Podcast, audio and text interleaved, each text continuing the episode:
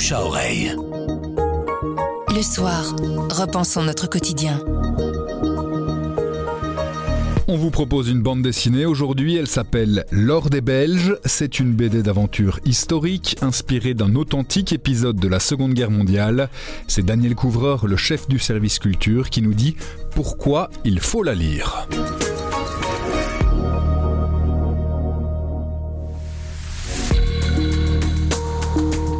Une histoire peu connue chez nous, mais vraiment extraordinaire. Euh, je crois qu'on n'aurait pas pu l'inventer tellement c'est rocambolesque. Pendant la Seconde Guerre mondiale, euh, une partie de l'or de la Banque nationale belge en fait a été transférée euh, en France, l'équivalent de 10 milliards d'euros en valeur monétaire, et c'est parti en Bretagne par le port de l'Orient dans un vieux bateau qui est un ancien bananier qu'on avait reconverti pour la circonstance. Donc cet or est arrivé à Dakar et puis euh, dans un train qui l'a conduit à Bamako, puis sur des dromadaires, puis une partie, euh, on ne savait plus exactement où elle se trouvait euh, au cœur de l'Afrique. Et en fait, le gouvernement qui était mis en place par Pétain a été mis sous pression par les Allemands pour dire écoutez, filez-nous l'or des Belges, sinon on prend l'or des Français. Et donc les Français finalement se sont dit bon, d'abord résister, puis se sont dit bah on n'a pas le choix, on va filer l'or des Belges. Mais entre-temps, l'or des Belges, comme je dis, il était à Dakar, il était en Afrique, on ne sait plus trop où il était.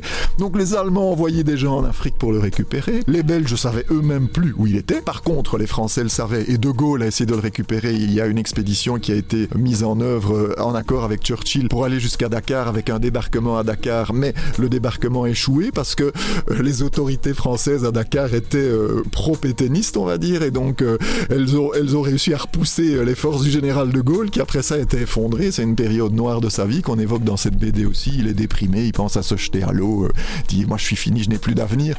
Et voilà, et donc j'arrête là parce qu'il y a encore beaucoup, beaucoup de péripéties qui suivent, mais j'ai essayé de résumer l'essentiel de, de l'action et c'est vraiment euh, passionnant à lire. Le titre est très simple à retenir, c'est L'or des Belges, tout simplement. Les auteurs, il y en a trois. Il y a Philippe Guillaume, qui est un ancien journaliste euh, des, échos, spécialisé justement dans les questions bancaires et financières.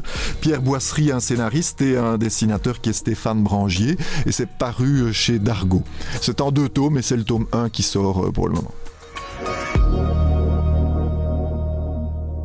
Le bouche à oreille, c'est un avis, une inspiration, une recommandation. C'est livré par un membre de la rédaction du soir. Vous nous trouverez sur notre site, notre application et votre plateforme de podcast préférée. À bientôt.